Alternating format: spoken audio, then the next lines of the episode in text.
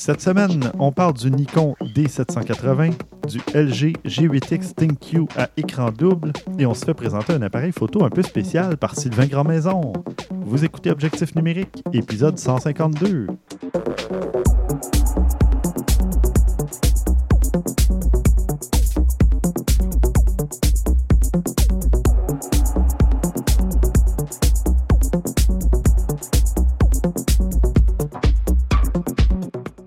Stéphane Vaillancourt au micro, en compagnie de Christian Jarry. Hey, salut Stéphane. Salut, de Maxime Soriol. Oh yeah! L'équipe est au complet. Et de Sylvain Grandmaison. Oui, hello. Salut. Ça fait longtemps qu'on s'est parlé. Oui, effectivement. Mhm. Euh, écoute, euh, moi, tu, tu m'as envoyé un lien par euh, Messenger, une photo, en fait, d'un appareil photo un peu spécial dont tu nous parleras un petit peu plus tard, mais euh, ça a vraiment piqué ma curiosité. Donc, euh, c'est pour ça que j'ai sauté sur l'occasion pour t'inviter. Merci de l'invitation. Puis euh, j'espère, en tout cas, tu vas voir, c'est même avec les standards d'aujourd'hui, c'est quand même un, un appareil photo assez spécial. Ouais. Mhm. Parfait. Bien hâte d'entendre parler de ça. Puis évidemment, ben, dans les notes d'épisode, on pourra mettre une photo puis un lien vers un peu plus euh, d'informations à son sujet ou des, caractéristiques à tout le moins.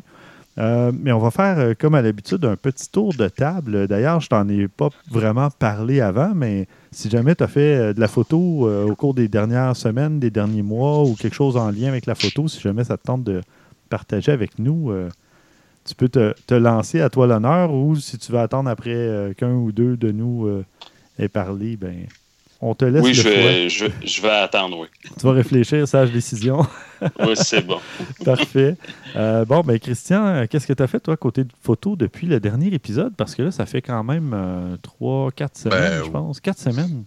Oui, en effet, parce que je n'étais même pas là au dernier. Je, je n'ai- J'étais malade, alors j'ai pas pu me joindre à vous. Ouais. Euh, ben, euh, vous savez, nous autres en famille, on aime beaucoup se rendre à un endroit là, que je disais là, qui est à Saint-Anne-de-Bellevue, qui est l'écomuséum. Puis une des dernières fois où j'étais allé, ben, ça faisait quand même un certain bout de temps, puis j'avais pas encore mon objectif euh, 55-200. Fait que ça m'a permis de l'utiliser dans d'autres situations. Euh, j'ai pu faire euh, des, des photos beaucoup plus proches, là, assez satisfaisantes de certaines situations. Là, entre autres, un, un magnifique euh, renard euh, euh, arctique euh, blanc et gris, là, vraiment très très beau. Puis Mhm. c'est là qu'on se rend compte que le niveau de détail est vraiment impressionnant avec ce- cet objectif-là, qui pourtant dans certaines catégories d'appareils pourrait être considéré comme cheap, on pourrait dire. là, mais celui-là, il est, il est double- ouais, ça. Mais celui-là, il est vraiment assez exceptionnel. là. Franchement, là, je suis euh, épaté de voir les photos qu'on peut prendre avec ça. Là. Ça me- ça m'impressionne. Puis euh, ben, l'autre chose, ben, on a eu le temps des fêtes, tout ça. Mes garçons ont eu euh, des cadeaux. Puis euh, mon plus jeune a eu, entre autres, des figurines d'un jeu de- de- d'ordinateur, de, console, tout ça, qui s'appelle Overwatch. Puis Mhm. ben, c'est des figurines qui sont à peu près une quinzaine de centimètres. Puis ils sont toutes posables. Alors, je me suis amusé à prendre des photos de ces figurines-là dans certaines positions, tout ça, avec euh, euh, mon objectif euh, 35 mm à 1.4. Alors, ça faisait vraiment des résultats assez, euh, assez fous, j'avoue. Ah oui. C'était vraiment cool avec les couleurs très, très fortes. Là. Je suis assez content du résultat, franchement, que ça a donné. Super. Ben, vas-tu pouvoir en partager euh, avec nous dans les Oui. notes? Oui. Définitivement. Puis euh, l'autre chose, euh, ben, c'est ça, on s'est loué un chalet un petit peu en décembre. Puis ben là, j'avais amené mon appareil photo, mais on a, on a décidé de plutôt se reposer. Cela dit, euh, j'ai pris quand même quelques photos, euh, plus avec mon, mon, iPhone, avec le. J'avais le Pixel 4 que je testais à ce moment-là. Alors j'ai pris aussi quelques photos avec ça. Puis euh, c'est ça, c'est là qu'on se rend compte vraiment, par contre, que l'évolution des téléphones est impressionnante de jour. Là. Les, les photos, le niveau de détail est très très bon et tout ça. là, Mhm. c'est ça m'épate à chaque fois que je prends des photos maintenant avec ce genre d'appareil photo-là que ce qu'on est capable de faire. C'est comme on le dit souvent, c'est plus quand on arrive dans des situations où on a peu ou pas de luminosité là, que le- on voit l'avancement, mais il y a encore énormément de travail à faire de ce côté-là. là. Oui, oui. Mais, mais sinon, c'est ça. J'ai fait ça. C'est pas mal ce que j'ai eu l'occasion de faire. Je n'ai pas eu fait autant que j'aurais voulu en faire, malheureusement. Euh, on s'est préparé. un- je devrais en avoir dans les prochains mois. On, se- on se prépare à aller à New York là, en mai. Oh, Alors oui. euh, là, je suis en train de regarder qu'est-ce que je pourrais. euh, qu'est-ce que je vais amener, parce que je ne veux pas tout amener non plus, parce que bon, c'est lourd et encombrant à traîner.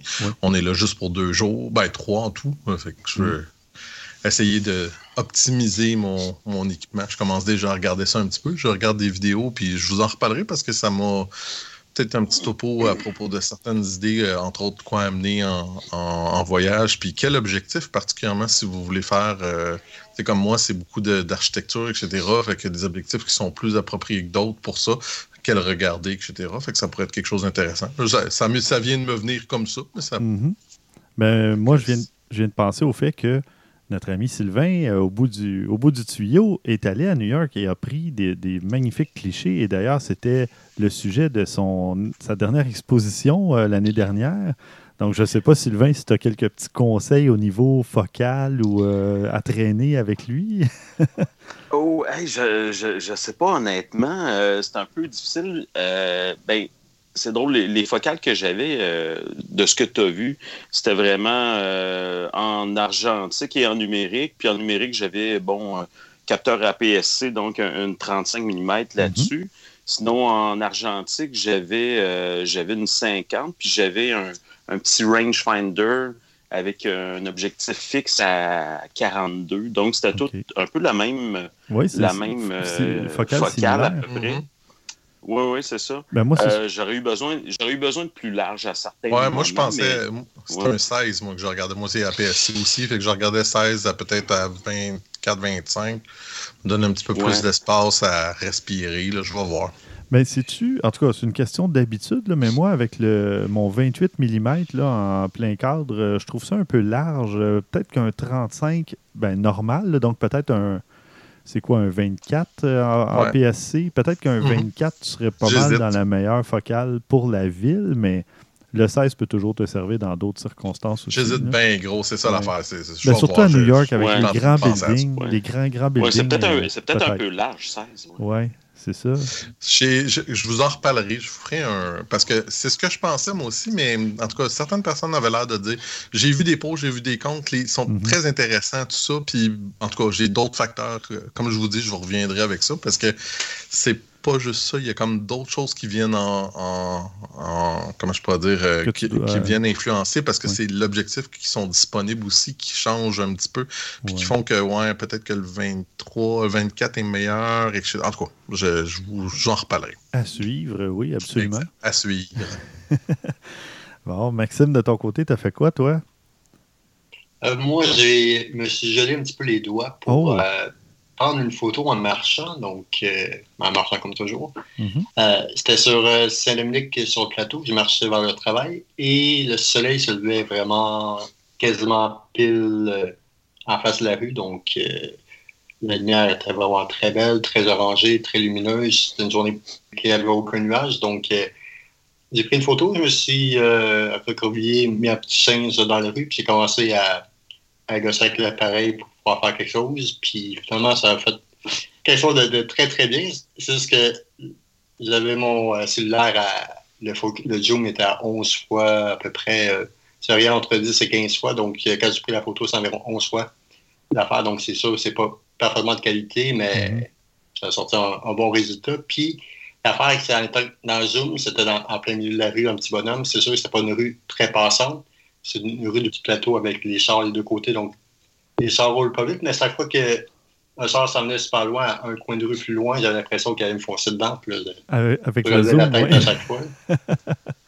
Donc, euh, ça donne une bonne photo que j'ai mis en carré pareil sur Instagram, mais la meilleure qui va être dans les notes euh, d'émission va être en, en plein, euh, en format. On va avoir droit à l'original. C'est cool, ça. À l'original, mais c'est pas tant une exclusivité parce que je l'ai mis quand même sur Facebook, l'original. Juste que sur Instagram, malheureusement, était un petit peu plus petite, donc le soleil mhm. était coupé.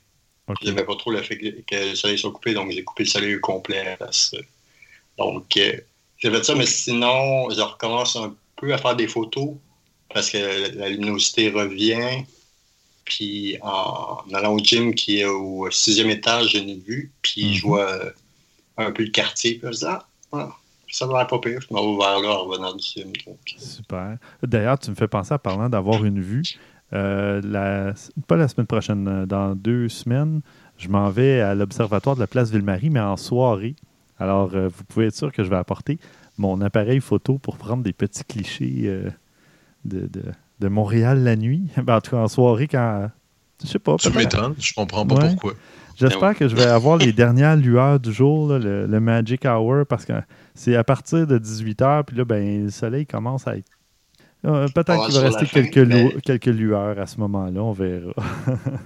Ben, tu vas-tu à l'observatoire vraiment ou tu vas manger au restaurant les enfants? Non, ben je vais. Euh, c'est un truc de, de, réseautage dans le milieu culturel. Donc, euh, je, j'imagine que c'est. On, on, nous a dit que c'était à l'observatoire. Peut-être qu'après, euh, ça va se passer ailleurs, mais l'arrivée va, se passer à l'observatoire. Donc, c'est sûr et certain que je vais avoir mon appareil photo avec moi. J'espère pouvoir capter quelques petits clichés. Là, je vais voir.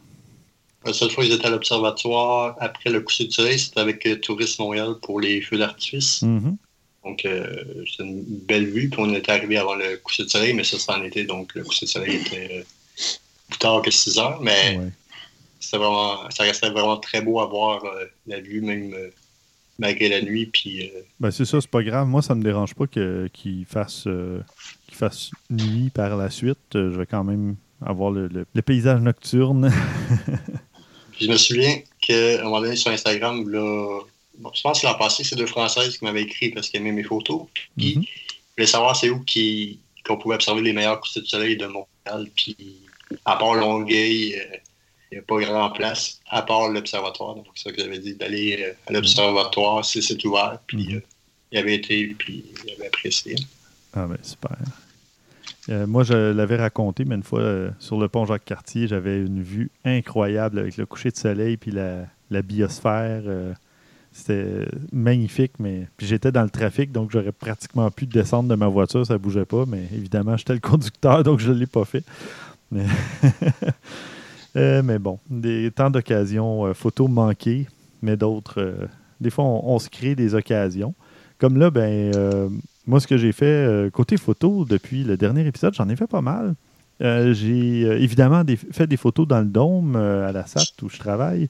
Et puis, il y a plusieurs, quelques semaines, il y avait une artiste new-yorkaise qui venait, ce qu'on on appelle ça venir en résidence. donc, c'est l'artiste qui vient travailler pendant plusieurs jours sur son œuvre qu'elle va présenter parfois quelques semaines après, parfois quelques mois. Dans ce cas-ci, ça va être au mois d'avril.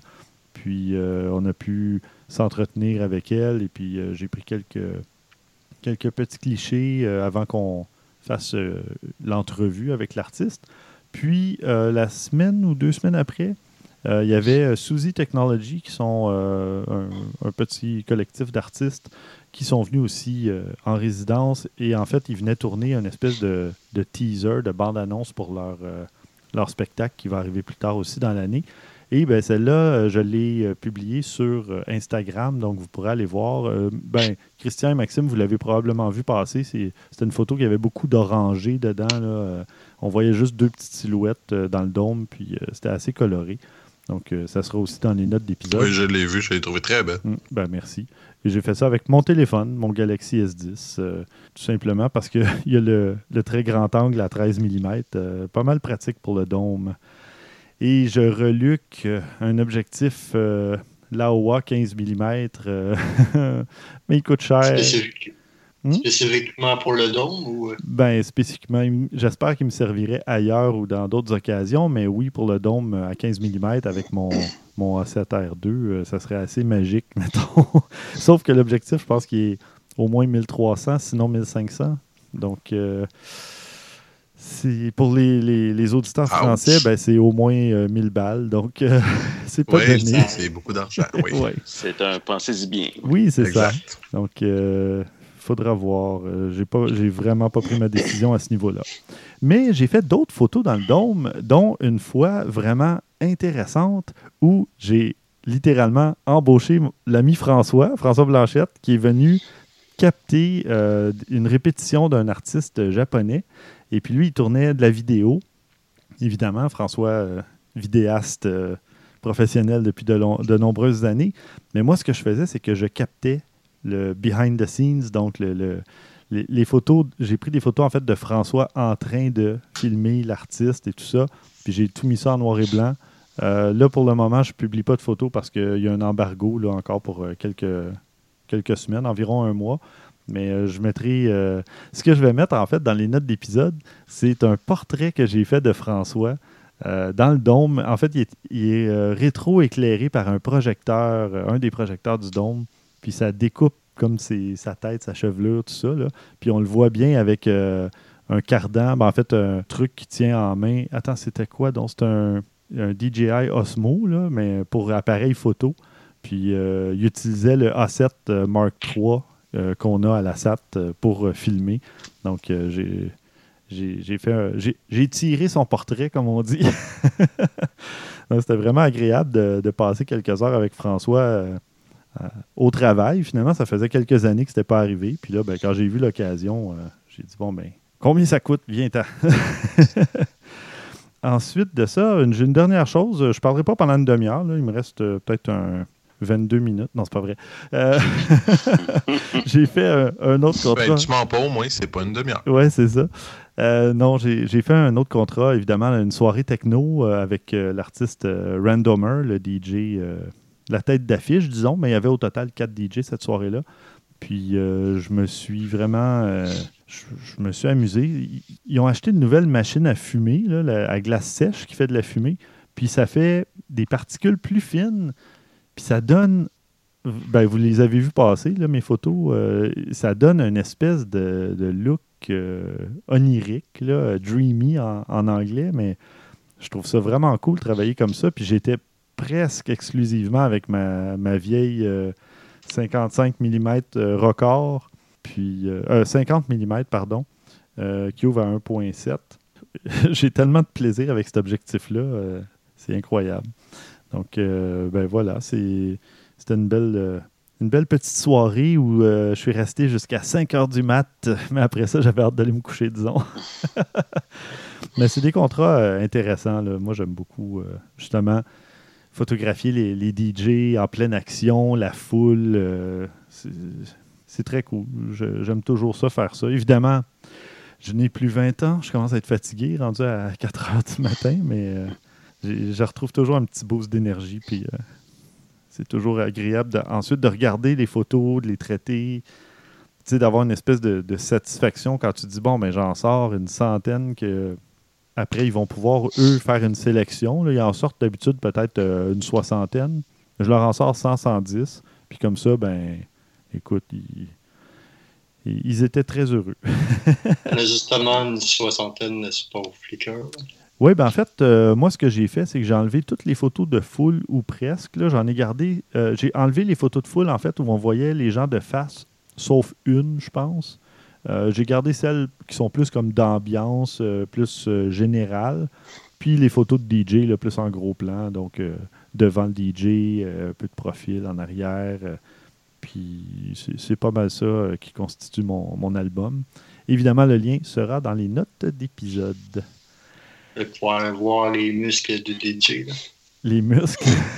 ah oui, mais c'est pas, il flex. Euh, ah oui. oui, il y en a un, oui. Il s'est comme amusé, puis j'étais là devant lui, fait que j'ai vraiment capté ce moment-là. Il a fait ça comme spontanément. Je sais même pas s'il avait vu que j'étais là, mais il n'y avait pas beaucoup de monde à ce moment-là. Donc c'est pour ça qu'au début de l'album, il n'y a à peu près pas de photos de gens. Il n'y a que des photos de DJ parce que les gens sont arrivés assez tard. Euh, je, trouve ça un peu ingrat parce que le public à ces événements-là arrive principalement pour la tête d'affiche. Donc, c'est un peu dommage pour les DJ qui sont là au, début de la soirée. Mais c'est ça, il, s'est mis à, comme à lever les bras, puis comme en signe de victoire ou je sais pas quoi. Puis il y avait peut-être 30, 40 personnes dans la salle. C'est vraiment pas beaucoup. Alors que, il y en a je sais pas moi, un bon 400, euh, si c'est pas plus, euh, quand la salle est pleine. Donc, euh, mais bon, j'ai capté ce moment-là. J'étais vraiment content. J'étais directement devant lui, puis j'ai eu le, réflexe d'appuyer sur le déclencheur au bon moment. Donc. ça, me, rappelle une fois, j'étais au rendez-vous du cinéma québécois, peut-être le 4 ans, 5 ans, puis mhm. c'était Jean-François. Je pense que c'est Rivard, c'est le réalisateur de Série Noire, des Invincibles. Ouais, OK. Qui était comme DJ invité, mais c'est comme si c'est rendez-vous du cinéma québécois, puis c'est un 5 à 7 où que le monde sont là plus pour jaser, trinquer. Mm-hmm. Donc, euh, il était assez plein, mais il avait comme fait un 10 secondes où il avait levé les bras, puis euh, il avait mis ça sur euh, Twitter ou Facebook. C'était comme si c'était vraiment la fête, alors que c'était tout le monde qui, qui trinquait, qui parlait. Ah, ton film est bon, ah oui, tu es vraiment bonne. Ah, mais j'avais, capté, moi, Benoît Mercier des Mystérieux Étonnants comme ça quand il avait fait son la première édition du podcast All Stars sur le toit d'Ubisoft, je pense en 2012. Ouais. Puis euh, il a comme levé les bras comme ça. Je me souviens pas pourquoi il avait fait ça. Puis clac, je l'ai vraiment. Euh, il avait passé la photo à Monsieur Net à un moment donné où je pense quelqu'un, euh, je sais pas si c'est pas Maxime Tremblay qui avait envoyé la photo pour lui faire un clin d'œil. Mais c'était drôle. ben, Maxime Tremblay pour, Tremblay, pour ceux qui ne le savent pas, c'était le, fondateur, un des cofondateurs de L'épée légendaire, un autre podcast. Puis il était là à notre centième épisode. Donc, si jamais vous voulez le voir et l'entendre parler, ben, retournez dans nos archives. C'est un des rares épisodes de vidéo qu'on a d'objectifs numériques. Eh hey boy, j'avais même oublié qu'on avait un épisode vidéo. Oui, oui, oui. hey. était qu'on est en, en duplex puis tout. Oui, c'est ça. Euh, je ne sais pas si je vais avoir droit à des félicitations, mais j'ai pris euh, moins de 13 minutes, je pense. 13 ou 14, pas plus que ça. C'est bon, c'est bon. Il y a un progrès. Euh, Sylvain, on a assez fait durer le suspense. Euh, tu... Oui, ouais, c'est pour ça que, tu n'as pas été long, c'est pour euh, t'as trop hâte. Ben, non, non, c'est pour laisser la place à notre invité. C'est par politesse, tu sais, quand même. OK. Sylvain, à ton tour maintenant, qu'est-ce que. Tu as, eu le temps d'y penser? Qu'est-ce que tu as fait côté photo au cours des dernières semaines ou des derniers mois? Ben, euh, moi, au retour de Noël, euh, ben, c'est le, début d'une session d'enseignement au cégep. Fait que je suis toujours très occupé. J'ai moins de temps un petit peu d'en faire. Sauf que, euh, comme je donne un cours de photo à cette session-ci, mhm. et je donne un cours où est-ce qu'on fait de l'argentique, ben, j'ai fait de la photo argentique pour tester un objectif qu'on a reçu. En fait, on a racheté au cégep certains euh, appareils pour euh, compléter un peu, pour compenser pour ceux qui sont brisés, défectueux, tout ça. Fait qu'on a racheté quelques boîtiers, quelques objectifs et on a acheté euh, chez Pentax un 50 mm 1.4. Fait que je me suis porté volontaire pour l'essayer. Ah oui, ça, prenait quelqu'un qui se sacrifie, hein, c'est ça? oui, c'est ça, c'est ça. Mais je voulais voir aussi la distance de focus comparée aux autres 50 mm qui, qui ouvre à F2, tu sais, euh, toujours de Pentax. Fait que euh, on peut euh, quand même, la distance est quand même assez courte. ce qui est intéressant. Puis, c'est ça, j'ai shooté un peu avec et j'ai terminé mon rouleau, je pense, c'est vendredi passé. Je l'ai développé la journée même. Puis là, mm. ben, j'attends de trouver le temps de scanner, mais c'était. J'ai shooté à l'extérieur chez nous. J'ai comme deux vieilles sculptures de lions pleine de mousse en avant de la maison. Fait que j'ai shooté ça pour tester le bokeh puis tout ça. Euh, sinon, euh, pour tester un petit peu plus euh, la précision, donc j'ai j'allais photographier le bord de la rivière Richelieu. Mhm. Il faisait très froid vendredi, donc il y avait de la, fumée qui montait de la rivière, il y avait de la vapeur. Donc, j'ai photographié ça. C'est mhm. assez chouette. Il y a aussi des, des lueurs sur la neige donc, ah euh, ça paraît bien sur le, sur le négatif. Donc, reste à voir un coup scanné, euh, que ça va donner. Ah, ben c'est super. Ben écoute, si jamais tu as le temps de numériser ça dans les prochains jours, euh, envoie-moi ça, puis je pourrais les, ajouter une photo ou deux dans les notes d'épisode. Ça serait intéressant. Hein. Oui, sans problème. Hmm. Parfait. Puis, ben, tu venais de nous parler d'un appareil photo spécial. c'est quoi le, nom, le modèle, puis qu'est-ce que, qu'est-ce que ça fait exactement, cet appareil-là? moi, ça m'a intéressé. De spécial. Ben, en fait, euh, le nom va être familier. C'est un A7 ou un Alpha 7, mhm. mais de Minolta. Donc, c'est euh, le dernier euh, boîtier de, dans, la gamme plus pro, semi-pro, qui a été fabriqué par Minolta avant qu'il qui arrête de faire de l'argentique. puis d'ailleurs, à l'époque, il y avait aussi, suite à la création de ce boîtier-là, il y avait fait le Alpha 7 euh, numérique aussi. Il mhm. faut savoir que dans le temps, Minolta euh, faisait le marketing de ses appareils sous différents noms. Donc, euh, en Asie, c'était Alpha 7. en Europe, c'était Dynax 7. Et en Amérique du Nord, c'est Maxum 7. Donc, oui, j'ai acheté ça. Je suis familier avec cette gamme-là parce que j'avais acheté neuf, je crois que c'est en 2001-2002, un Maxum 4. Mm. Donc, une coupe de coche en dessous. Et celui-là, ben, c'est c'est pas officiellement un boîtier professionnel. Le professionnel, c'est le neuf parce qu'il est tout en métal. Celui-là, ben, il, y a, deux grands défauts. Son premier, c'est que son, boîtier n'est pas en métal. En fait, le châssis est en métal, mais le boîtier est en, plastique comme les appareils, euh, les SLR d'aujourd'hui. Euh, son autre grand défaut, c'est qu'il euh, y a un sabot de flash propriétaire. Toute cette gamme-là a un sabot de flash qui est pas. C'est un peu comme un genre de sabot de flash inversé. Mm-hmm. Fait que ça, c'est un, peu, euh, un peu désagréable. Mais à part ça, je n'ai que du bon pour cet appareil-là. Euh, pour vous donner, donner quelques exemples, ben, il y a un écran cristaux liquide en arrière qui est quand même assez grand. Puis quand on le voit, on pense que c'est un numérique. Sauf que quand on l'eau, ben, évidemment, c'est des cristaux liquides, c'est en noir et blanc. Mm. Là-dessus, ben, il y a plusieurs, plusieurs options qu'on peut configurer. Puis, si on regarde l'interface, c'est assez similaire à ce qu'on a sur nos appareils aujourd'hui. Les menus fonctionnent grosso modo de la même façon. Euh, c'est les mêmes options qui sont configurables. C'est assez surprenant sur un appareil qui est quand même sorti en 2000. Donc, ça fait, euh, ça fait 20 ans quand oui, même. Ben oui. Qu'est-ce qu'il y a de particulier? Ben, euh, premièrement, l'écran cristaux liquide, quand on tourne l'appareil, ben, il se met à la verticale automatiquement. Il y a des sensors là-dedans, donc un appareil de, 20 ans. Il y a beaucoup d'options configurables. Il y en a euh, plus qu'une trentaine. Euh, on peut, par exemple, on peut vraiment tout configurer. Par exemple, il y a une molette avant, puis il y a une molette arrière, comme sur les appareils euh, SLR professionnels d'aujourd'hui. On peut les inverser. Tu peux dire, OK, ben, je veux avoir l'obturateur en arrière et euh, avoir euh, l'autre euh, en avant. Mm-hmm. On peut les switcher quand on veut, vraiment quand on veut. Mm. c'est un appareil aussi, les menus sont multilingues. Il y a une vitesse d'obturation quand même qui va à 1 8 millième de seconde. Ah c'est en argentique, c'est ben pas du numérique. Mm. Et même que le Maxum 9, celui qui est le boîtier professionnel, allait à 1 12 millième de seconde. Ce qui est assez euh, surprenant, même avec les standards d'aujourd'hui. Je ne sais pas si vous connaissez des boîtiers qui font un 12 millième de seconde. Moi, j'en connais pas. Oui, il y en a quelques-uns, je pense, du côté de Fuji, mais ils sont très rares ceux qui dépassent le 1 8 millième. Je ne sais pas, Christian, si tu as regardé les, caractéristiques euh, côté Fuji. Ah, souvent, c'est l'obturateur numérique qui va à un 12 millième. Hmm. Un obturateur physique à un ah, 12 physique, non. non. C'est plus rare. Ah, effectivement, excuse-moi, j'avais oublié ce petit détail. Euh.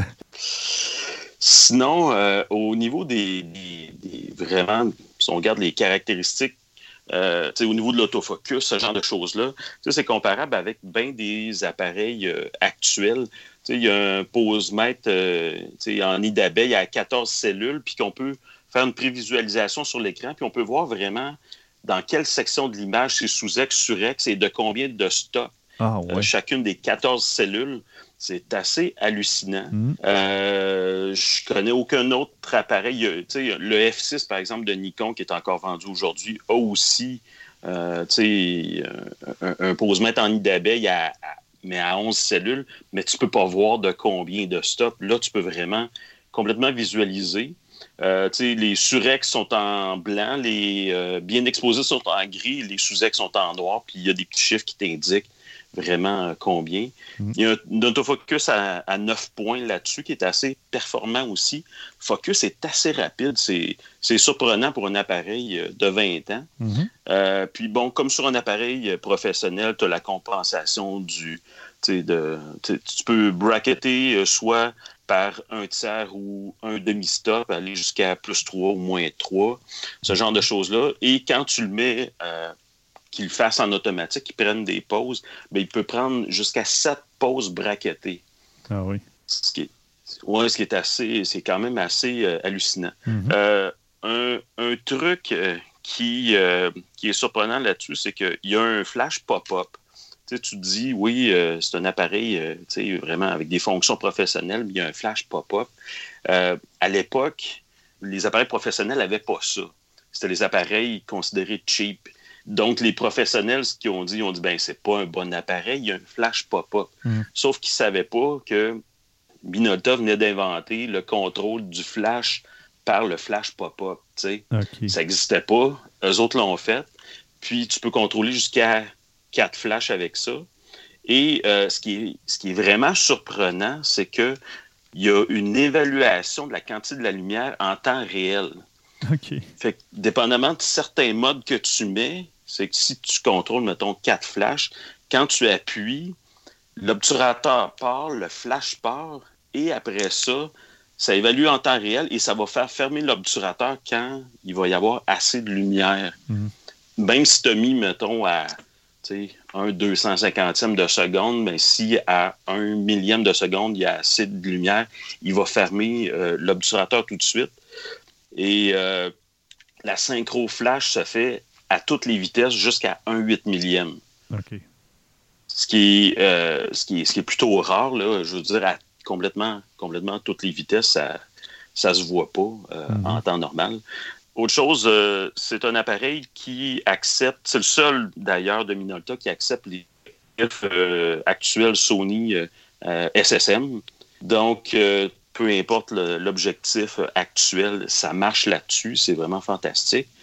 Euh, évidemment, ça permet bon, la double exposition, exposition multiple et, compagnie. Ce qui est assez fantastique, c'est un coup que tu as pris une photo, si tu dis OK, j'aurais voulu faire une double exposition dessus, mhm. tu peux demander à l'appareil de reculer d'un cadre, ah, d'aller faire ta double exposition. Tu peux reculer où tu veux sur ton film avec euh, précision. Euh, et euh, si en plein milieu d'un film, tu dis OK, ça ferait des belles photos en couleur parce qu'il y a un coucher de soleil, puis j'ai un film noir et blanc là-dedans, bien, tu peux faire un changement mid-roll, c'est-à-dire tu fais rembobiner, l'appareil va laisser la languette sortie, mm-hmm. tu mets ton autre film, tu prends, mettons, 12, 13, 14 photos, tu veux revenir en noir et blanc, tu fais reculer l'autre, tu switches comme ça tes films, et il se rappelle où est-ce que tu étais. Wow mais vraiment précisément à une dent près. Il, y a, il y a ce Minolta-là qui le fait, il y a le Minolta Alpha 9 aussi, mhm. mais je ne connais pas d'autres appareils 35 mm qui permettent de faire ça, et aussi avec cette précision-là. Donc, probablement qu'il mémorise là, euh, pas juste le nombre de tours, mais il y a combien de, de crans de, de, de, dents euh, qui tournent à la fois. Euh, Sinon, dans les autres fonctions qui sont assez, assez surprenantes, je ne sais pas si vous connaissez les objectifs euh, STF de, Sony, les Smooth Trans Focus. Il y a un genre de filtre là-dedans qui, sais, le bokeh, à la place d'avoir la forme des lames de ton, qu'il y a dans ton objectif, ben en fait, les objectifs STF, il y a un genre de filtre un filtre qui est un peu gradé, qui est un peu flou, ce qui fait que ton bokeh en arrière-plan, il est très, très doux, il n'y a pas une forme définie. Et c'est des objectifs là, qui, euh, même usagés, les vieux Minolta, tu, tu les achètes pour 1500, 2000 pièces sur eBay. Là, mm-hmm. euh, puis Sony en fait, euh, en fait un, c'est le même que, que Minolta faisait à l'époque. Et il se vend, je pense, neuf au-dessus de 2000 pièces. Et il y a un émulateur de ça. La manière qu'ils se sont pris pour le faire, c'est que ça prend plusieurs photos et ça change l'ouverture du diaphragme. Je pense de mémoire, c'est quelque chose comme ça prend neuf photos à différentes ouvertures du diaphragme, ce qui fait que ton bokeh en arrière-plan ne mhm. sera pas défini, mais il va y avoir comme un, genre de dégradé dans ton bokeh. Et ça, ce qui est, ce qui est drôle là-dedans, c'est qu'il n'y a aucun appareil numérique qui fait ça mhm. aujourd'hui. Ben Et alors qu'ils pourraient, ils pourraient tous le faire avec euh, bon, Évidemment, il ne faut pas que ton sujet bouge euh, pour ça. Donc, il y, a toutes sortes de fonctions vraiment euh, absolument hallucinantes, mais ce qui est le plus euh, amusant là-dedans, c'est que tu peux enregistrer l'info, toute l'info de tes rouleaux de films, c'est-à-dire chaque pause que tu prends, l'appareil va enregistrer ben, l'ouverture, la vitesse, l'ISO, la date, euh, si tu as une compensation, si tu as braquetté, si tu as fait de la double exposition, il va tout enregistrer ça dans la mémoire de l'appareil. Et ben, ça te prend un, module pour la transférer. Il y a un module euh, qui était un accessoire vendu à l'époque mm-hmm. qui permet de transférer ça vers ton ordinateur. C'est l'ancêtre du, format RAW, finalement, un peu. ouais, ben c'est un peu, un peu ça, c'est un peu l'ancêtre du, du, format RAW. À l'époque, je sais que Minolta faisait un petit plugin que tu pouvais faire suivre là, ton, ton fichier euh, texte avec euh, tes images, tout ça. Mhm. Euh, puis là, ben, depuis quelques années, il y a une, compagnie qui a développé un, petit logiciel qui permet de visualiser tes scans. Mettons que tu scannes tes images qui viennent du négatif. Tu visualises tes scans, tu ouvres ton fichier de données qui vient de ta caméra, puis ça te permet de les synchroniser et vraiment les imbriquer comme la donnée EXIF euh, comme vraiment un appareil numérique. Donc, ça permet vraiment de faire tout ce qu'un numérique fait, mais en argentique, ce qui est assez hallucinant. Mais ben oui. C'est vraiment cool. Euh. puis pendant que tu parlais, je suis allé voir sur eBay parce que là, ça me tentait, mais euh, la plupart des appareils viennent du Japon. Et la dernière fois, j'ai fait venir un appareil du Japon, même usagé et qui ne fonctionne pas. Ça m'a coûté la moitié du prix en, frais de douane. c'est un petit peu moins tentant. Ah, ah, pour vous? Oui, oui. Mais je sais que c'est un peu la loterie. Ça rien, il vient du Japon aussi. Hein, ah, puis ça m'a rien coûté de plus. En fait, moi, c'est le contraire. Toutes les fois que j'ai fait venir du Japon, il y avait, euh, ça m'a rien coûté. OK. Ça dépend si tu es chanceux ou pas. Euh, il n'arrête pas tous les paquets, mais il y en a qui arrêtent, il y en a qui n'arrêtent pas. C'est ça, c'est la. C'est très relatif. Ouais, puis euh, c'est un appareil qui m'a coûté. Ben, en fait, il y avait un objectif qui venait avec, un 20-35 que je connaissais pas d'ailleurs euh, qui, et qui n'a pas l'air très, très, très connu non plus. Donc, euh, euh, le problème avec ça, c'est que bon, le, dos devient collant, puis tu sais, tout ça.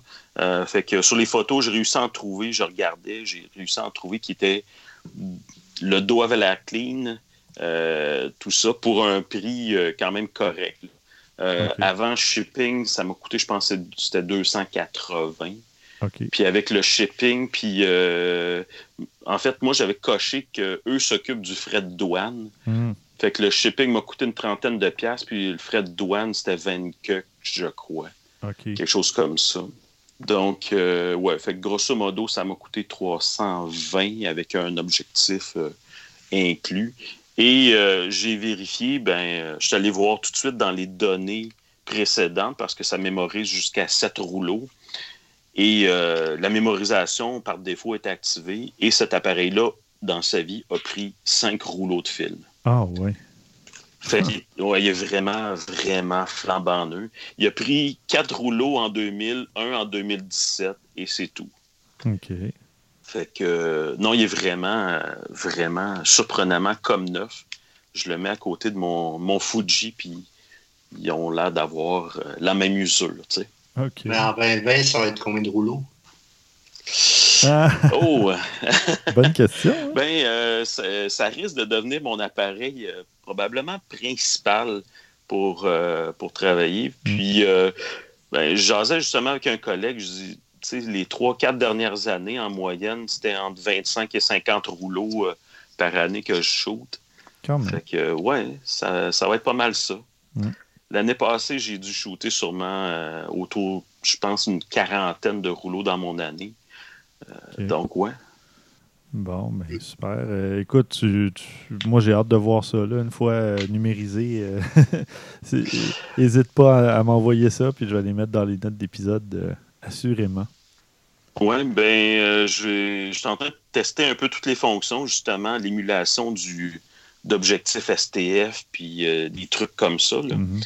Donc, euh, quand, quand j'en aurai, euh, je les enverrai. Puis, euh, justement, j'ai, je me suis trouvé sur eBay, justement, le module pour transférer la donnée vers mon ordinateur. Fait que je veux vraiment, je veux vraiment synchroniser mes données avec, avec mes scans à cette heure. Oui, oui, oui. Ben oui, parce que sinon, il faut tout noter ça à la main. puis on n'a plus l'habitude ben, de, prendre le temps de, de le faire. Ouais, sinon, je pourrais juste les garder en, fichier texte. Mm, puis, euh, de toute façon, la caméra euh, indique, euh, indique le numéro du rouleau. Et ce qui est fantastique aussi, la caméra inscrit le numéro du rouleau avant le premier cadre quand tu mets le film dedans. Ah. Ben, c'est facile après ça. Oui, c'est vraiment brillant. C'est facile d'aller dans tes données. Puis, ben, je viens de faire une offre sur eBay, moi. T'es sur eBay, ouais. Oui, je viens de faire une offre. Là. je vais voir si je peux avoir euh, un bon prix. Mais non, mais je, suis étonné parce que je ne savais pas d'où venait justement le, nom de la gamme A7 ou Alpha 7 de Sony. Mais évidemment, comme ils avaient racheté Minolta, ben, ils se sont dit on va refaire la même gamme avec des numéros similaires. Puis effectivement, le Sony A9 actuellement, ben, c'est le haut de gamme euh, des professionnels donc, euh, le Alpha 9 comme du côté de, Minolta à l'époque, j'imagine. Euh, oui, puis ils ont, toujours utilisé le, chiffre 9 pour vraiment les boîtiers très professionnels. Je pense qu'ils ont commencé dans le milieu des années 80 avec justement cette, euh, cette gamme-là. Mhm. Puis le 7, c'était tout le temps le, semi-pro ou le. le ouais, c'était vraiment, vraiment semi-pro. Mhm. donc, quand ils ont commencé, je pense que les premiers, c'était les 7000 puis les 9000.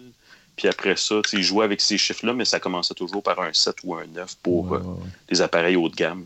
Ben, ils faisaient ça aussi avec les NEX au début, NEX. Il y avait les NEX 5, NEX 7, NEX, 9. Puis moi, j'ai le NEX 6 qui était comme un entre-deux que je trouvais intéressant. Puis après, ben, ils ont fait ça exactement. Alpha 5000, euh, 6000. Euh, donc, ils ne sont pas allés dans les 9000 encore, là, mais Là, c'est vraiment la série 6000. ils sont rendus à 6500, 6600, mais éventuellement, peut-être qu'ils vont pousser ça à une autre euh, numérotation. mais... Ouais. Puis, ben, l'avantage, euh, c'est qu'évidemment, euh, quand tu as des objectifs, quand tu un, appareil Sony à monture A, ben, les appareils sont. les, les objectifs sont 100% compatibles entre les deux appareils. Ah, c'est ça. Donc, c'est la monture A, mais en ce moment, les Sony Alpha, c'est la monture E ou FE pour le full frame. Donc, il faut vraiment faire attention. Moi, j'ai un adaptateur que j'avais acheté il y a très. Ben, pas il y a très longtemps, mais dès que j'avais mon premier euh, A7, donc euh, fin 2012, je pense. C'est quand même mhm. déjà longtemps. Ou 2013, je pense. Puis euh, j'avais acheté un Photodiox Pro euh, qui ne m'avait pas coûté si cher. Puis c'est avec ça que c'est là-dessus que je branche le, record 50 mm et avec lequel je m'amuse. Donc, euh, parfois, ça vaut la peine. Ouais.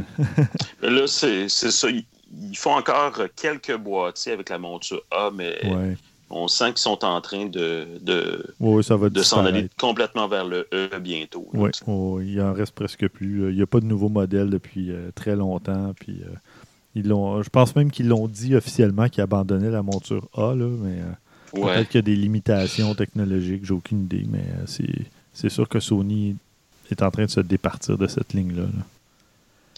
Ben, merci beaucoup de nous avoir présenté cet appareil-là. Euh, là, tu viens de me faire dépenser, fait que je, te remercie, mais avec un petit peu d'amertume. ben, pour me faire pardonner, je te prêterai un objectif. ah, merci. non, ben écoute, il va falloir s'arranger pour aller faire de la photo ensemble, justement. Ça pourrait être Oui, oui, ça serait le fun. Ça serait le fun. Oui, oui, oui. Super. Écoute, n'hésite euh, pas si euh, tu veux commenter un peu plus tard dans l'émission aussi. Là, euh, on a un paquet de. On va passer au bloc nouvelles, puis après ça, je vais parler d'un téléphone un peu spécial. Mais je vais peut-être pas rester tout l'épisode parce que faut que je me lève tôt demain matin pour aller au cégep. Oui, parfait. donc, je vais rester encore un petit peu, mais tantôt, ben, je, vais, je vais quitter. Tu nous fais signe. Ça marche. Parfait. Comme à tout le monde en parle, les invités qui restent pas jusqu'à la fin des fois. Là. Exact. Oui, c'est ça. Tu vas manquer le verre de vin. je vais faire mon Guy Lafleur. bon, euh, parfait. Ben, du côté euh, des nouvelles, euh, plusieurs nouvelles cette semaine. Christian, tu nous parles justement d'Objectif Sony en fait, plutôt d'objectifs à monture Sony, parce que ce ne sont pas des objectifs Sony, ce sont des objectifs euh, Tokina. Euh, Tokina qui ont, que ça fait un, certain bout de temps qu'ils font des objectifs là, pour euh, Canon, pour Nikon, etc. Mais il n'y en avait pas encore qui avait été annoncé. En fait, pas pour la monture FE, pour les full frame. Mm-hmm. Et ils viennent juste d'annoncer leur premier, qui va être un 85 mm f1.8 un objectif que beaucoup de monde apprécie beaucoup, parce que faire des portraits, des choses comme ça, c'est vraiment très, très agréable. J'en ai déjà eu un. Ben, sur Full Frame, pas exactement la même chose, mais c'est quand même très, très, très euh, prisé. on parle de qu'il va y avoir 10 éléments de verre dans cette groupe, puis y compris un à base dispersion. Mm-hmm. donc, ça devrait quand même donner une très bonne résolution, très, très nette puis pas trop d'aberrations chromatiques non plus. Alors, euh, ça mhm. devrait être un, bon, un bon objectif. Puis on voit aussi que ça prouve que les affaires vont bien pour Sony parce que, bon, euh, quand les, les à partie commence à lancer des objectifs et tout ça, ben, ça prouve que une bonne partie du marché est là, c'est clair. En effet. Puis euh, je ne sais pas si c'est vraiment le, le, bokeh qui est produit par cet objectif-là, mais euh, les exemples qu'on voit sur le site. Euh, oui, c'est assez impressionnant. Vraiment intéressant, oui. vous irez uh-huh. voir dans les notes d'épisode, il y a un petit lien vers un article de Petapixel. Euh, tu sais, deuxième nouvelle, deux pour un, euh, Ladies Night. tu nous parles d'un autre truc. Ah, tiens, je ne savais pas, c'est nouveau, mais OK. euh... Il y a le mot ball dedans. Élite. Ah. Oh, Maxime. Oh, vraiment, Maxime. Félicitations. Je sais. Faut, faut, toujours que Maxime il nous, il nous ramène sur terre, disons. Ouais, ouais. Euh, au ras des, au plancher, au ras des mottes. Les là. Nous, allons passer comme s'il n'y avait rien dit. C'est ça. Euh, On parle d'un projet euh, Kickstarter, hein, c'est ça? Oui, c'est un projet Kickstarter, mais euh, j'ai trouvé ça quand même assez intéressant parce que on a tous eu bon à, utiliser des, des trépieds. C'est pas toujours ce qu'il y a de plus évident, c'est pas toujours ce qu'il y a de plus plaisant. Or, ce petit trépied, c'est une tête de trépied en fait qui se vend. Puis ce qui est génial, c'est qu'elle a un, un, niveau intégré, un niveau ah visuel qui est intégré dedans. Euh, c'est assez, euh, assez intéressant. Puis de la façon que la boule à bouge, c'est beaucoup plus. Euh, dans le fond, on, place le trépied, puis plutôt que d'avoir à, à, s'arranger avec les pattes, que il faut t'en descendre une, tu bouges l'autre, etc. C'est juste la tête qu'on va bouger ce qui est beaucoup plus agréable. Puis, euh, en tout cas, de la, façon qu'elle est configurée, ça se fait facilement à une seule main, ce que je trouve absolument génial. Euh, le, seul petit détail, parce qu'évidemment, il y a toujours des petits détails, c'est mhm. pas particulièrement... Euh, c'est assez dispendieux, disons, là, c'est 200 dollars américains pour le moins dispendieux.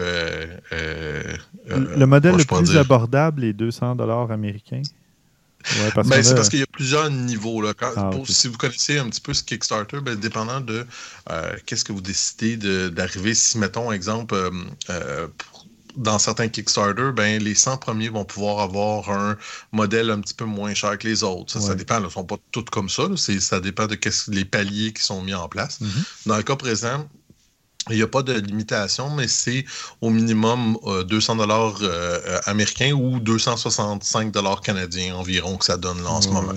Euh, cela dit, je veux pour qu'un professionnel, quelqu'un qui fait ça un petit peu plus sérieusement ou qui veut pas donner le trouble, ça peut valoir la peine parce qu'un bon trépied, ça peut être quand même très, très dispendieux, là, mais c'est le genre d'affaire qui peut durer aussi très longtemps. Ah, donc, euh, je sais pas. Tu sais, ça, ça aurait pu être le fun de mettre la, main là-dessus. Là. Moi, je n'utilise pas assez mon trépied pour que ça vaille la peine, mais je trouvais ça quand même intéressant de, la, de, la, façon qui fonctionnait. surtout, le, comme je disais, tout l'ajustement à une seule main avec le, le, niveau électronique, etc. Et je vois l'intérêt qu'il peut y avoir pour un produit comme ça. Ben, oui, il y a un intérêt certain parce que leur objectif était de 24 000 canadiens, puis ils sont rendus à un demi-million pratiquement, puis il reste encore trois semaines. Oh, quand même. oui, puis pour un produit, comme on disait, qui est quand même assez dispendieux, ça veut dire qu'il euh, y a un intérêt. Oui, exactement. Bon, ben, super, merci. Euh. en fait, ça aurait presque pu être une, suggestion de la semaine, mais quoique c'est vrai que tu ne l'as pas essayé non plus. non, j'aimerais bien ça. Euh, encore une fois, on lance, dans, on, on, lance dans les internets. Si quelqu'un qui mhm. entend ça, s'il veut qu'on l'essaye, ça va nous faire plaisir. Ouais. Euh, Sais-tu quoi? Moi, je trouve ça vraiment drôle, vraiment euh, comique. toi, tu parles d'objectifs pour monter Sony et moi, je parle d'appareils Fuji. Donc, on se ah, retourne la politesse. Mais, ça prouve une chose on n'est pas, on a beau être des amateurs, on n'est pas, on n'est pas, on n'est pas des fanboys, c'est ça. Exactement. On n'est pas pris dans notre carcan. On, est ouvert à tous. C'est ça. Ben moi, je l'ai toujours dit, Fuji fait d'excellents appareils. C'est du polyamour numérique. Oui, c'est ça. On a j'aime ça, polyamour numérique. De la compersion euh, numérique, c'est ça. On est content pour l'autre qui est heureux euh, c'est ça, d'être content. tout ça pour dire que Fujifilm a lancé il y a quelques semaines le XT200 qui suit le modèle précédent, vous l'aurez deviné, le XT100. c'est un appareil photo compact qui présente un capteur APS-C de 24 mégapixels, euh, mais qui est beaucoup plus performant que le XT100. On parle de trois fois et demi euh, la, vitesse de traitement de l'image. On a la détection euh, de phase pour la mise au point automatique sur à peu près toute la surface du capteur, donc vraiment intéressant. On a un autofocus à détection de visage et de l'œil, donc qui peut même être utilisé non seulement pour les, selfies, les autoportraits, mais pour des groupes de personnes. Donc, pas mal, euh, pas mal intéressant. Un écran de 3 pouces et demi pivotant et en fait euh, qui peut euh, aller jusqu'à 180 degrés, donc pratique encore une fois pour les selfies. L'écran qui est tactile, qui peut être utilisé pour ajuster la luminosité, le, le bokeh, en fait, des effets de simulation de film et un paquet d'autres trucs. Euh, d'ailleurs, il y a 11, euh, euh, effets de simulation de film et puis une vingtaine d'autres filtres. Il y a de la stabilisation vidéo, donc vraiment intéressant. Pas besoin d'un cardan ou d'un gimbal pour la stabilisation vidéo. Je ne l'ai pas vu en action, mais c'est quand même intéressant à savoir. Et on parle d'environ, je pense c'est un 400 grammes ou même un peu moins de 400 grammes, donc très compact, très léger. Et il y a un modèle noir, mais il y a un modèle aussi noir et argent, donc fidèle à la série X de Fuji. Et ça va être disponible à la fin du mois, donc dans quelques jours. Euh, vraiment intéressant. On parle de 700 dollars américains pour euh, le. En fait, c'est même pas objectif. Euh, c'est un objectif interchangeable. Je pensais que c'était un, un appareil compact qu'on ne pouvait pas changer l'objectif, mais non. Euh, non, c'est le petit modèle qui, est vendu là, de, la, série X, qu'on ben pourrait dire. J'étais un peu confondu, mais je trouve ça super intéressant. il y a un, mm-hmm. ensemble avec un objectif 15 à 45 mm pour 100 dollars américains de plus. Mais on voit aussi dans le même article qu'il y a un 35 mm f2. Donc, mm-hmm. euh, vraiment intéressant. Oui, il vient d'arriver. Ouais, la seule chose, c'est Petite, petit euh, parenthèse, vu mhm. que, bon, euh, euh, quand on parle de la série XC des objectifs, ça ressemble plus à des objectifs normalement qu'on est habitué d'avoir. C'est plus bas de gamme un petit peu que les objectifs qu'on a. On n'a pas la même qualité, on en a souvent parlé.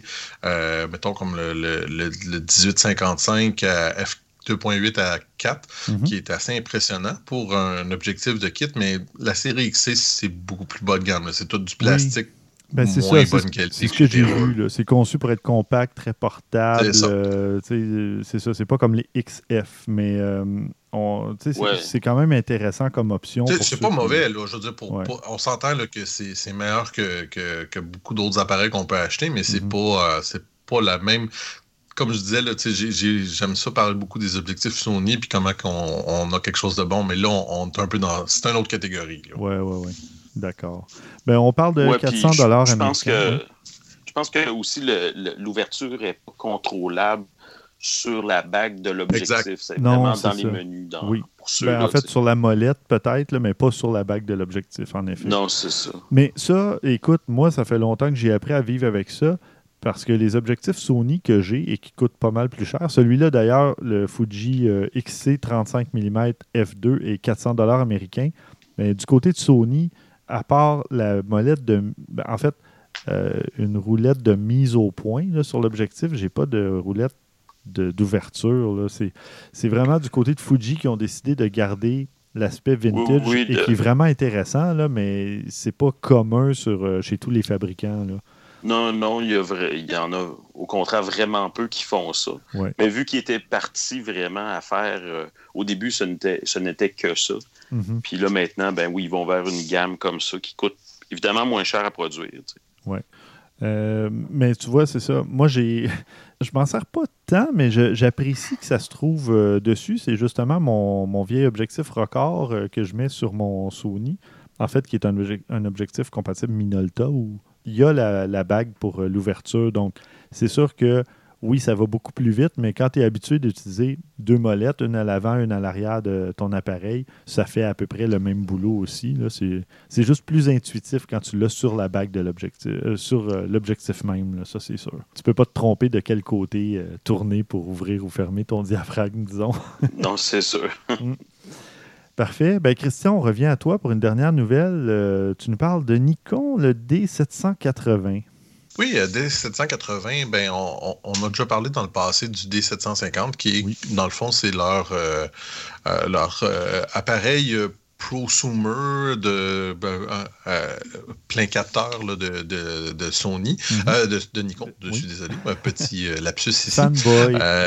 on voit que malgré le fait qu'ils sont, ils ont quand même aussi mis un peu d'effort dans leur série Z6 pour les appareils sans miroir, ça ne veut pas dire qu'ils oublient non plus leur côté DSLR. Mhm. Alors on a un, appareil avec un capteur de 24.5 mégapixels. On a 51 points de focus il y a possiblement aussi, le, quand on va dans le mode Live View, on peut également avoir jusqu'à 273 euh, points de focus pour 90% de l'image.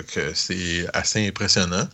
On a euh, 7 images par seconde qui peut même être mis jusqu'à 12 images par seconde, encore une fois en mode Live View, en ce qu'on appelle le, mode silencieux. Mm-hmm. Euh, le mode ninja.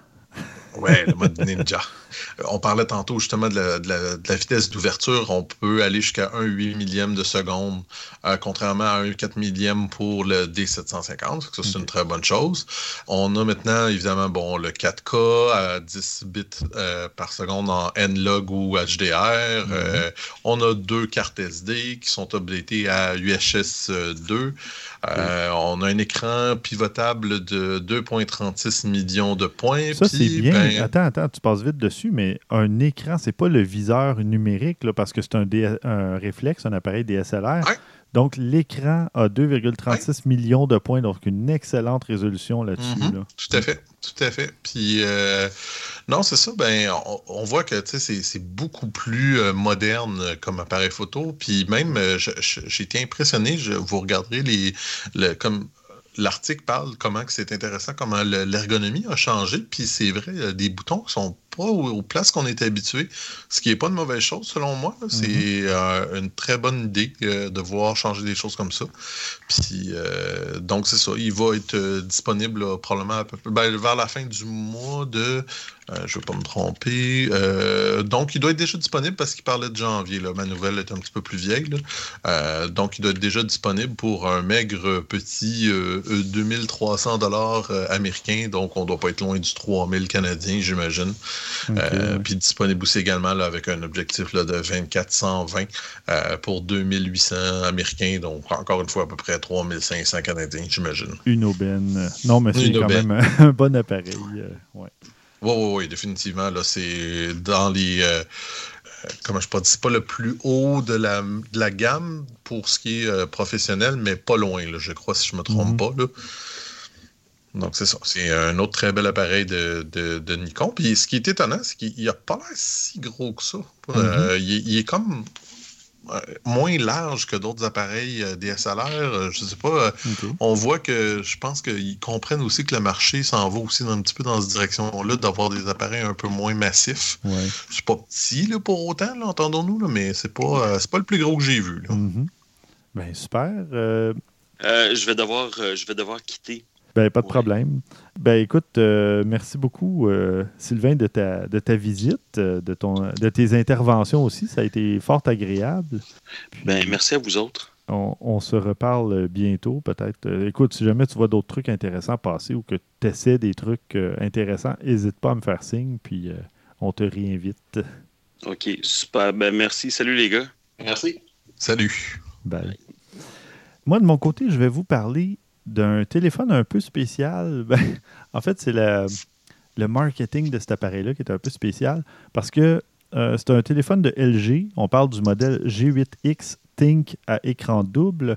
Eh bien, euh, contrairement à ce que le nom suggère, euh, le téléphone lui-même ne possède pas ou ne présente pas deux écrans, mais vient avec un étui qui, une fois le téléphone branché à l'intérieur, permet de, l'ouvrir, disons, comme un portefeuille, si on veut.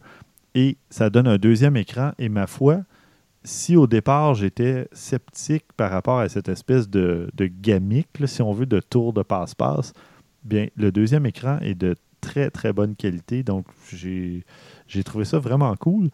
Et puis, euh, ben, je vais vous parler juste rapidement des caractéristiques techniques. Évidemment, c'est un téléphone qui roule sur Android 9 et euh, la, couche, euh, la surcouche logicielle LG UX 9.0.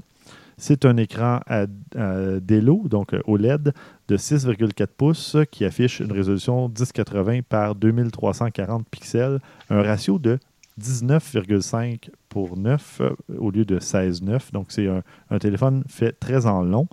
Euh, l'écran est compatible HDR10. Donc, si vous regardez vos émissions télé ou des films compatibles, évidemment, euh, les noirs seront très profonds, les couleurs seront très riches, euh, beaucoup de contrastes, etc. On a un, bon processeur, Qualcomm SDM 855 à 8 cœurs. On a un coprocesseur graphique Adreno 640, 6 Go de mémoire vive, et on a 128 Go de euh, stockage interne avec un lecteur micro SD qui permet d'ajouter jusqu'à 1 Tera supplémentaire. Par expérience, en tout cas avec plusieurs modèles, je ne me souviens pas du, côté d'LG spécifiquement. Oui, le LG V20 à l'époque, j'avais aussi une carte SD, micro SD.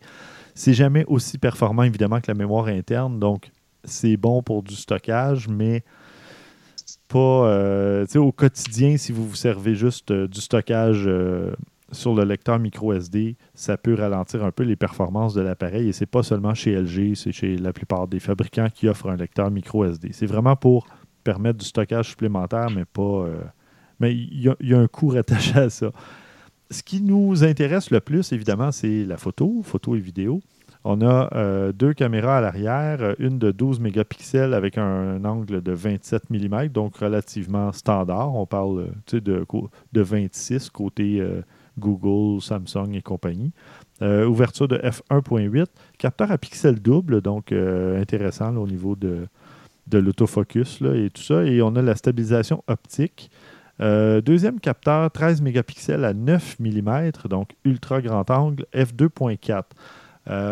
bon, moi, je pense toujours maintenant, quand je vois les ultra grand angle, c'est super pratique pour le dôme. Quand vous, allez dans un endroit et vous voulez vraiment un ultra grand angle, mais si on descend F2.4, euh, bien, c'est sûr que la performance va souffrir un peu en faible luminosité. Donc, euh, faut, ça va être euh, une étude à faire. Qu'est-ce qu'on préfère? Est-ce qu'on préfère un angle un peu plus petit, mais qui va vraiment bien capter non seulement, mettons, moi je parle toujours dans le dôme, là, mais une projection à l'écran avec les spectateurs ou la foule ou le décor dans, la, dans la pièce? ou bien on veut vraiment prendre le, plus large possible dans une ville, admettons, je sais pas, New York, avec des gratte-ciels partout, mais qu'en soirée, ben, F2.4 sur un téléphone, c'est peut-être moins idéal, à moins qu'il y ait beaucoup de lumière, euh, exemple Times Square. Bon, euh, ça, ça pourrait être intéressant.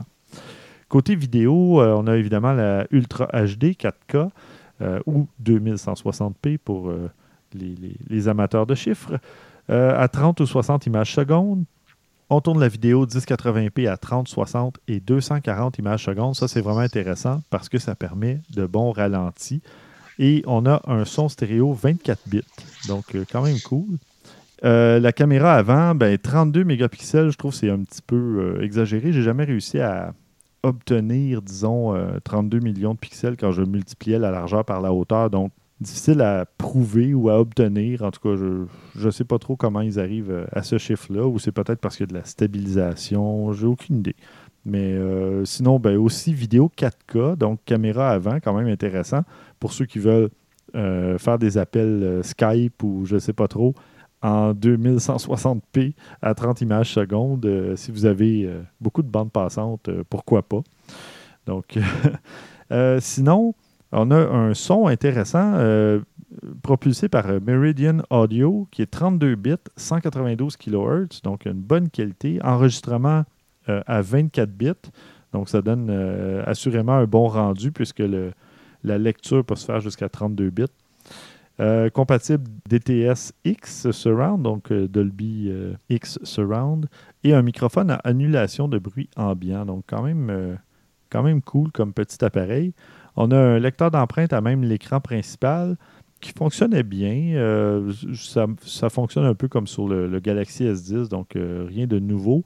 Sauf que c'est moins intuitif que sur un Google Pixel 1 et 2. En tout cas, à tout le moins, je ne me rappelle plus le 3 s'il y avait encore le lecteur à l'arrière. Mais quand tu as un endroit physique où tu peux mettre ton doigt, ou même le LG V20, la même entreprise, le même fabricant, il y avait le lecteur d'empreintes à l'arrière, donc dans une espèce de, creux. De... Et là, ben, tu déposes ton doigt et tu sais que tu déverrouilles le téléphone. Alors que quand c'est à l'écran, moi j'aime moins ça parce que tu n'as pas d'endroit d'indication physique si tu vas déverrouiller l'appareil. Donc, euh, Ouais, le, le Pixel 3 l'avait encore en arrière. Ah, ok, bon, parfait. Ben voilà, écoute, euh, prise USB-C, une pile de 4000 mAh, donc euh, vraiment intéressant au niveau de l'autonomie. Et ben, comme je vous disais, le deuxième écran, ce qui est cool, c'est qu'il a la même résolution et il y a un même rendu ou à peu près que l'écran principal. Donc, vous pouvez regarder un film sur un écran puis aller sur, je sais pas, les réseaux sociaux ou une page Internet sur l'autre écran. Puis ça ne fait pas vraiment de différence, l'écran sur lequel vous regardez vos trucs. Donc, euh, très cool pour ça. Sinon, ben, euh, ah, j'avais oublié de mentionner le très grand angle, évidemment, à 9 mm. Il faut faire attention à la déformation sur les côtés parce que ben, quand on est près d'un. À 9 mm, on est proche d'un fisheye. Euh, si vous faites de la photo architecturale, bien, ou en ville, les, lampadaires ou les, buildings risquent d'être un peu ondulés, disons.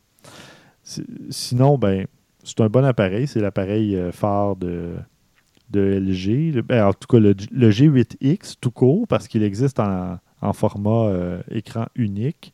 Donc, euh, c'est quand même un, bon téléphone. Et pour ceux qui veulent épater la galerie ou peu importe, ben, le, celui à écran double peut certainement être une option intéressante, quoique évidemment plus coûteuse.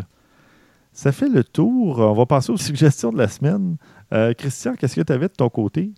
Euh, de mon côté, de mon côté, j'avais une belle petite suggestion un peu spéciale. Euh, on, parle souvent de capteurs, euh, capteurs, tout ça.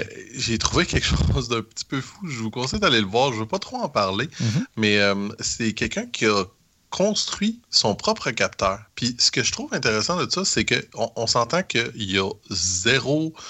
c'est pas réaliste, les photos que vous allez voir avec ça. C'est de mémoire, là, je pense que c'est 16 pixels ou 64, je me rappelle plus. En tout cas, ça fait un petit bout j'ai regardé le vidéo, mais la résolution est minable. OK, c'est vraiment pas bon. Mais l'intérêt n'est pas là. L'intérêt, c'est en voyant le faire construire son capteur, ça va vous faire comprendre beaucoup plus comment fonctionne un appareil photo numérique. C'est ça que j'ai trouvé super intéressant de cette vidéo-là parce que euh, même moi qui, depuis longtemps, ah, je veux on en a lu, on en a vu beaucoup d'affaires comme ça, mais j'ai rarement vu quelque chose d'aussi simple comme ça ah qui te permet de comprendre vraiment euh, c'est quoi la technologie derrière ton appareil photo.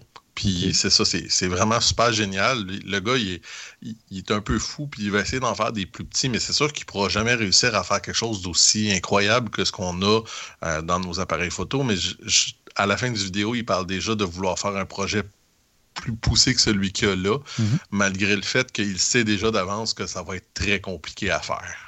Bon.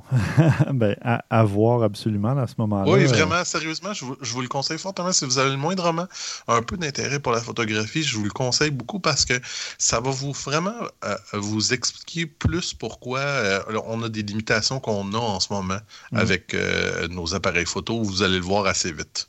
Je vous avertis, les photos sont vraiment mauvaises, mais il le dit lui-même. Comme je vous dis, là, de mémoire, je pense que c'est 32 ou 64 points. C'est à peine compréhensible la photo qu'il prend, mais c'est pas ça l'intérêt du vidéo. L'intérêt, c'est vraiment de comprendre la technologie derrière. Mm-hmm. Bon, mais parfait. Écoute, euh, moi, de, ben, moi, j'ai pas vraiment de suggestions de ma part cette semaine, mais on a deux auditeurs euh, qui nous ont fait parvenir des suggestions. Euh, on a un habitué, Steve Rodrigue, qui s'intéresse beaucoup à la photo, qui parle d'escalade avec des LED, des DEL.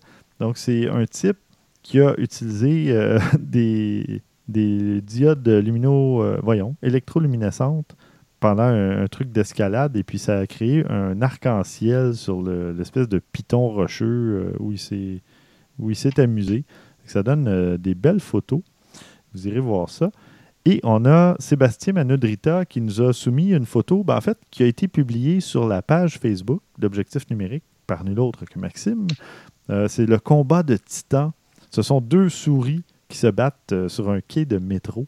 Donc, c'est vraiment une, une magnifique Ah oui, ils ont gagné un prix pour euh, le, prix de... Comment ça? La, photo animalière de l'année. J'ai trouvé ça assez particulier, disons, euh, dans ce, cet emplacement-là. On s'imagine dans le jungle ou quelque chose de même. Mais ça prouve qu'on on, ouvre les horizons beaucoup plus grands que ça. Oui, en fait, euh, cette fois-ci, on se trouve pratiquement dans une scène de ratatouille, comme le dit si bien l'article. Euh, le film Ratatouille, euh, film d'animation. N'est-ce pas, Christian, que tu as vu parce que tes enfants l'ont vu? J'ai aucune idée de quoi tu parles. oui, je, suis presque te le compter par cœur. Puis pourtant, c'est pas, pas un de ceux que mes enfants ont, aimé le plus, même s'ils l'ont aimé. C'est ça, moi non plus. Mais bon. Euh, voilà, c'est la vie de, de, parents. Maxime, ça fait longtemps que tu as parlé, alors je te laisse l'honneur de terminer, ou à peu près, l'épisode avec tes suggestions de la semaine. Qu'est-ce que tu as pour nous? Ça va un peu peur parce que tantôt, dans le 2 pour 1 Lady Night de Christian, tu dis que ça peut être une suggestion, mais tu l'as pas essayé, donc euh, c'est une nouvelle. Puis le problème, c'est que maintenant, on est dans les suggestions et j'avais parlé d'une affaire que j'ai pas essayé. C'est euh, une dame aux États-Unis, dans l'État de Washington, qui a drogué une mère pour voler son nouveau-né. Non, non, euh, je parlais de matériel photo. Je parlais pas de tester des techniques euh, louche ou euh, illégal. Ah, surtout que ça n'a pas marché. Ils ont essayé d'empoisonner ou de droguer la mère du nouveau-né avec un cupcake. Mais l'affaire, c'est que vous irez voir, voir la nouvelle, c'est un petit peu glauque. La mère s'est arrêtée, c'est sûr. Elle ne se dépasse pas une photographe euh, de nouveau-né. La personne ne la connaissait pas par, autrement que par Facebook. Puis elle voulait elle voulait agrémenter son portfolio. Elle dit Je vais venir prendre des photos pour toi, je suis une photographe de nouveau-né, j'ai besoin d'un portfolio, donc euh, vais prendre des photos. Et finalement, ça a été très mauvais. Donc, ça, c'est qu'est-ce qu'il ne faut pas faire dans la photo de nouveau-né. Et maintenant, ma véritable suggestion, c'est ce qu'il faut faire dans la photo de nouveau-né. Ah, ben ça, j'aime bien. Tu vois, tu as, quelque chose d'un peu glauque, mais après, tu reviens avec un truc euh, normal, entre guillemets, ou intéressant, ou ça, c'est le yin et le yang, les deux opposés. Donc, euh, faut ne pas faire et quoi faire. Donc, euh, c'est les meilleures photos de naissance au monde donc, qui, qui étaient euh, pour 2019. C'est l'Association des photographes de naissance mondiale qui a donné ça. Dans cinq catégories, tu as la catégorie les détails de la naissance, la livraison. C'est qu'on qu'on ça quand l'accouchement, là, euh, je sais pas quoi le terme exact. Euh, euh, le Fresh 48, donc les 48 premières heures de vie du bébé, les meilleurs dans le labeur, dans le dans les contractions, dans le travail. Comme vous voyez, j'ai jamais eu d'enfant, donc engage, les, les contractions. Là, contractions, puis finalement les post-partum. Donc, c'est toutes les meilleures photos du monde. Certains, si vous travaillez dans un, un lieu un petit si vous êtes au travail puis vous travaillez dans un lieu un petit peu plus 5 euh, touches, c'est peut-être pas des photos euh, à regarder au travail, mais c'est toutes des photos ultra puissantes, ultra belles, ultra, euh, ultra wow. Je suis d'accord, il y a des très, très, très beaux clichés là-dedans. Mm. Mon préféré, c'est, vous allez voir, il va y avoir le site dans les notes d'épisode, c'est le Best in Birth Details. C'est comme le bébé qui a juste la tête sortie et qui est encore dans le sac. dans le... Oui. dans le sac. C'est ça. Merci, Maxime, pour ton expertise en, en, naissance. je suis né une fois, mais je m'en souviens pas. C'est ça, ça fait trop longtemps. Hein. Non, j'aurais été impressionné si tu t'en souvenais, par exemple, je dois dire. Oui. Ouais, je sais pas si ça marche parce que il y a une famille, ben, il y a plusieurs familles, mais une famille d'influenceurs, entre autres, qui voyagent partout dans le monde. J'oublie le nom, malheureusement. Puis, ils ont des enfants, un enfant de 2 ans, un enfant de 5 ans, puis un enfant de 8 ans, ça me rappelle bien. C'est sûr que l'enfant de 2 ans, il ne se rappelle pas tous les voyages. L'enfant de 8 ans est assez vieille, mais 5 ans, c'est comme sur la limite du souvenir.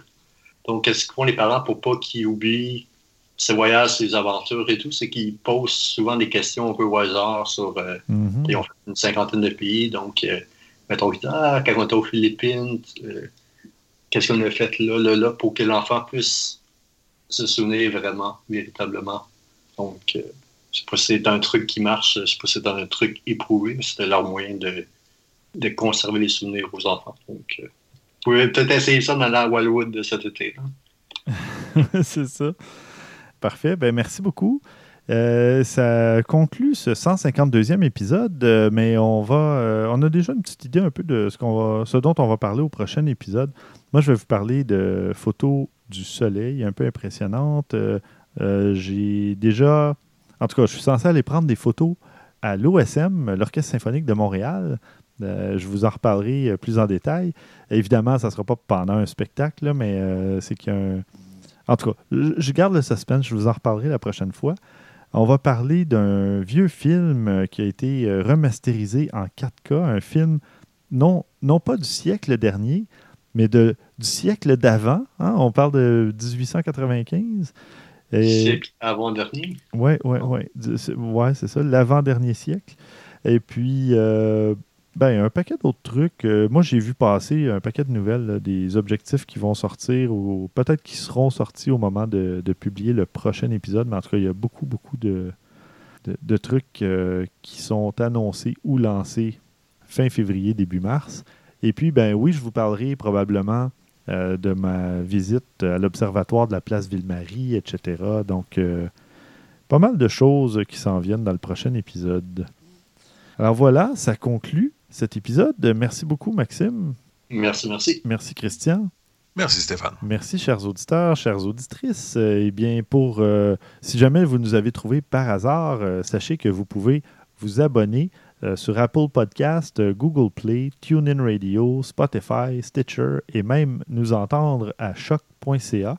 Voilà, vous pouvez euh, vous abonner, nous laisser une petite note aussi sur Apple Podcast et compagnie, ça nous fait toujours plaisir.